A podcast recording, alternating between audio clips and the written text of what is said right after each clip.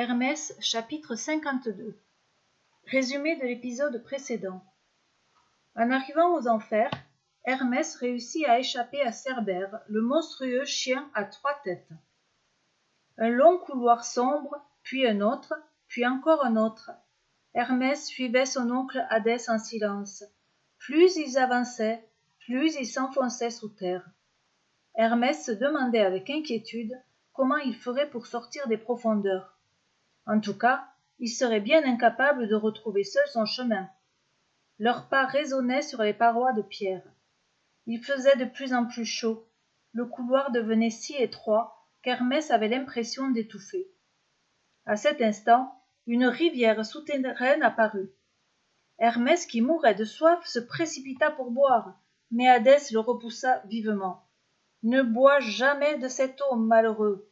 C'est la rivière l'été, celle qui fait tout oublier. Si tu avales la moindre goutte de ce liquide, tu perdras la mémoire de ta vie pour toujours. Hermès recula aussitôt. Il n'avait pas envie que ses souvenirs s'effacent. Ils reprirent leur marche. Bientôt le couloir s'élargit, et ils arrivèrent au carrefour des trois routes. Voici le début de mon royaume, et voici mes fidèles serviteurs, les juges dit Hadès. Il désignait du doigt trois personnages assis là, bloquant le passage. Devant eux, une file d'ombres attendait.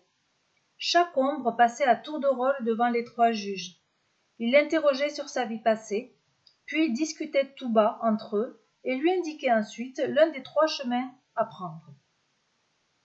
Hermès essayait de comprendre ce qui se passait là, mais Hadès ne lui laissa pas le temps. Viens, ordonna-t-il, et ils prirent le premier chemin, sur lequel la plupart des ombres étaient envoyées, et ils arrivèrent dans un grand espace plat et monotone. Plus rien n'arrêtait le regard. L'endroit était plongé dans une semi-obscurité. Des ombres s'y croisaient d'un air morne. Elles ne se parlaient pas, ne se regardaient pas. Elles glissaient sans cesse d'un point à un autre de la plaine. Certains faisaient un signe de la main pour saluer Hadès et Hermès, Poliment, Hermès soulevait son chapeau ailé, mais Hadès ne répondait pas au salut. Ils sont trop nombreux, tous ces morts. Je ne peux pas passer ma journée à leur dire bonjour, grogna-t-il.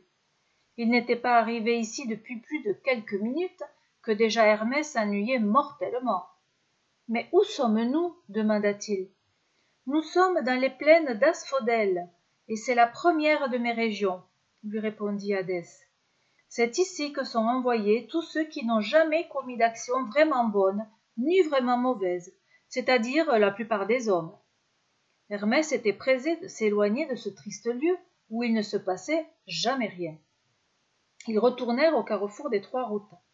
Ils prirent le deuxième chemin, sur lequel très peu d'ombre étaient envoyées, et arrivèrent dans un immense espace plein de verdure. C'était une vaste prairie d'un vert tendre comme peut l'être l'herbe du printemps. D'innombrables fleurs parsemaient ce tapis. Leurs odeurs l'enveloppèrent aussitôt.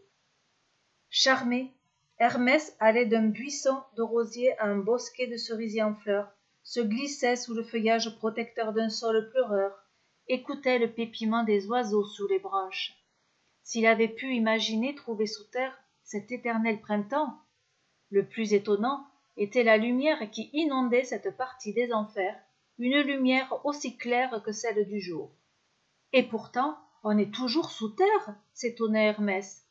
Il aperçut alors des ombres étendues sur l'herbe. Mais ces ombres n'étaient plus souffrantes ni tristes, oh non, elles riaient gaiement. Certaines se murmuraient des secrets, d'autres écoutaient l'ombre d'un poète déclamer des vers, d'autres encore se laissaient charmer par une musique douce et mélodieuse. Leur visage était serein. Tout ici n'était qu'harmonie. Mais où sommes-nous demanda le jeune dieu émerveillé.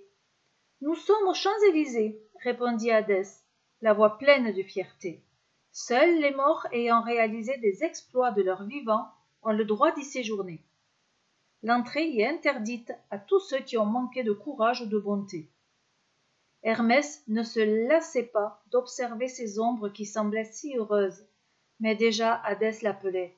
Viens, il nous reste encore à visiter la troisième de mes régions.